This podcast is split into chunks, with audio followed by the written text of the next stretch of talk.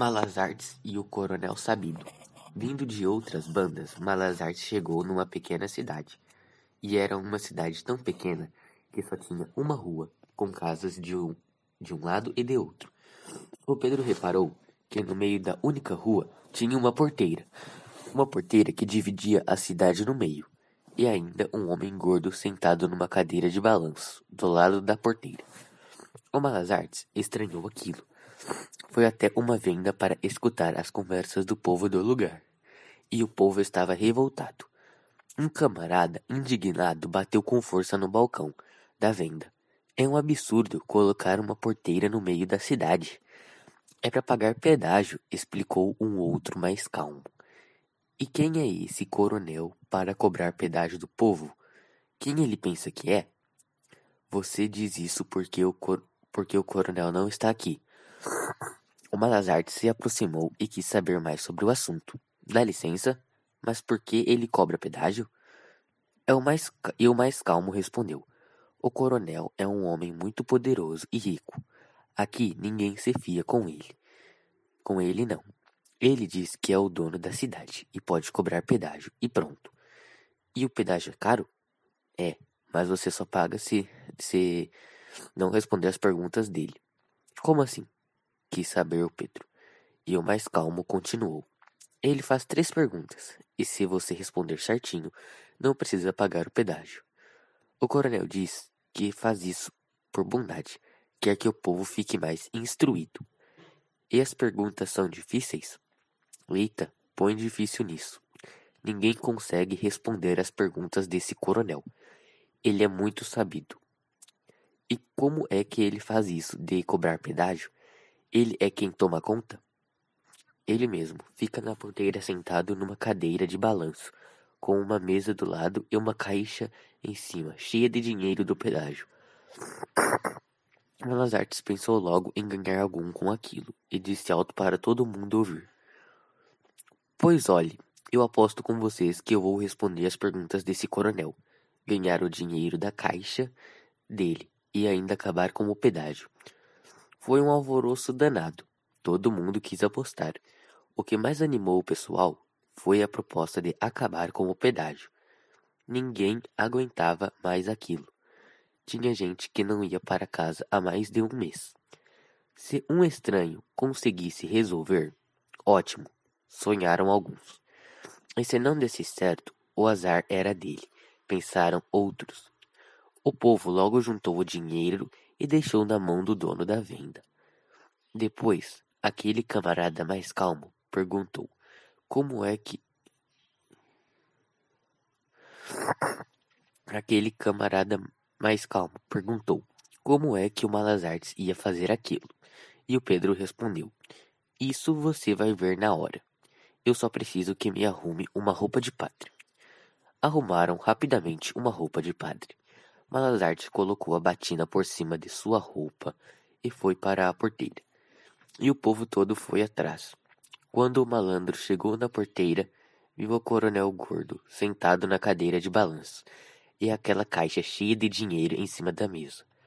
O coronel, quando viu o Malazarte vestido de padre, exclamou: Eita! Que eu nunca vi um sacerdote tão amarelo e tão esfarrapado assim. E o Pedro começou a falar com voz de padre. Boas tardes, meu filho. Que Deus esteja convosco. Boa tarde, padre. O que o senhor deseja? Desejo passar para o outro lado, continuar o caminho da rua. O senhor, pelo visto, é novo por essas bandas. Mas eu explico. Nessa cidade, para passar para o outro lado, tem que pagar pedágio. Mas, meu filho, eu sou um padre. O coronel rosnou. E daí? Pode ser padre, bispo ou coroinha. Aqui só passa pagando o pedágio. Mas como sou um homem bondoso e prezo pela cultura desse povo, permito que qualquer um. Mas como sou um homem bondoso e prezo pela cultura desse povo, permito que qualquer um passe sem pagar, desde que responda a três perguntas que eu fizer. E que perguntas são essas? O povo todo se espichou para ouvir as perguntas, e o coronel começou. Primeira pergunta: Onde é o meio do mundo? O povo todo olhou para o Malazartes que estava tranquilo, e respondeu: Mas essa é muito fácil. O meio do mundo é em qualquer lugar, já que o mundo é redondo como uma bola. Qualquer lugar é o meio. O coronel fez cara de espanto e o povo deu vivas. Mas o gordão, metido a sabido, se enfesou. Ache silêncio, que eu não quero ouvir barulho. E voltando-se para o Pedro. Essa o senhor respondeu. Mas vamos à segunda pergunta. Qual a distância entre o céu e a terra?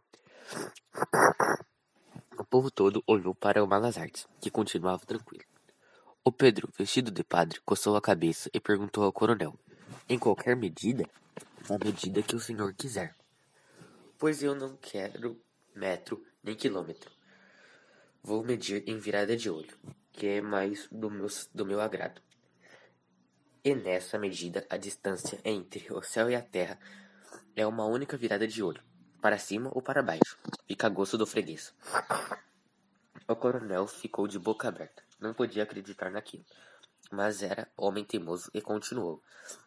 Estou vendo que o senhor padre, que o senhor padre é um homem muito inteligente. Foi o primeiro, foi o primeiro a chegar na terceira pergunta. Mas dessa o senhor não escapa. E lá vai ela. O povo todo se espichou, mas ficou, mas ficou na ponta do pé, como se isso ajudasse a ouvir melhor. E o coronel foi falando. Nesse lugar, antes, tinha um lago um lago grande, que a seca fez sumir. Eu quero saber do senhor o seguinte: quanta água cabia nesse lago? O povo todo olhou apavorado para o Malazartes. E o amarelo, que parecia mais tranquilo ainda, perguntou ao coronel: Esse lago era muito grande? Muito, seu padre. Dava para tomar banho, com toda, certe com toda certeza. Pois então, esse lago era do tamanho da caneca de meu finado pai. Meu pai tinha uma caneca tão grande, mas tão grande, que dava para toda a família tomar banho nela. E olha que só de irmãos eu tinha para mais de vinte, fora primo, tio e avô. Pois é essa a resposta. Cabia nesse lago tanta água quanto cabia na caneca de meu finado pai. O coronel bateu na mesa com tanta força que o dinheiro chegou a pular junto com o povo todo. O homem, vermelho de raiva, esbravejou. Isso é resposta que se dê? Eu nunca vi essa caneca de seu pai. Acredito, mas eu também nunca vi esse tal lago do Senhor. Mas garanto que na caneca de meu pai cabia tanta água quanto no lago.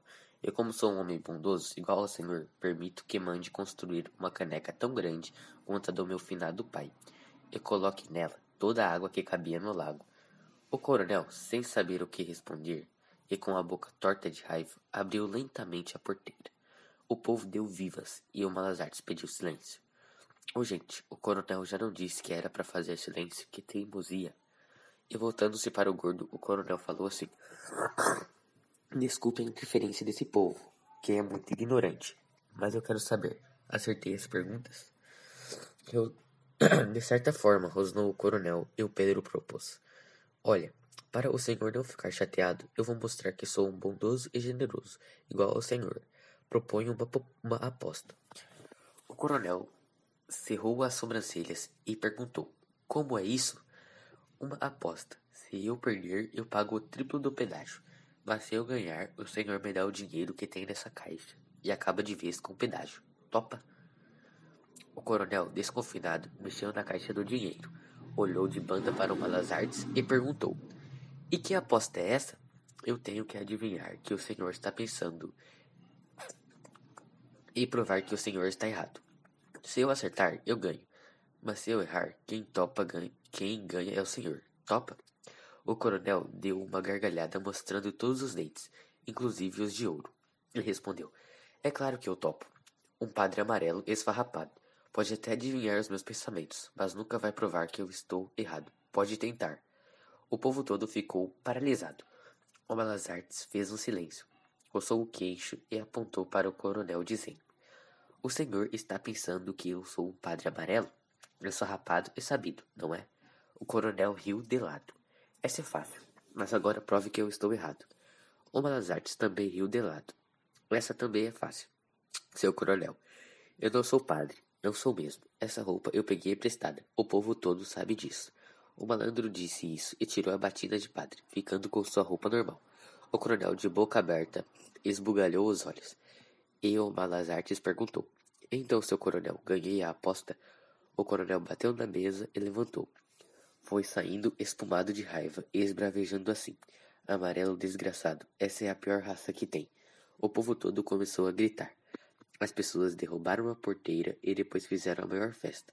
O Lazarte juntou o dinheiro da caixa com o da aposta na venda e foi-se embora viver novas aventuras.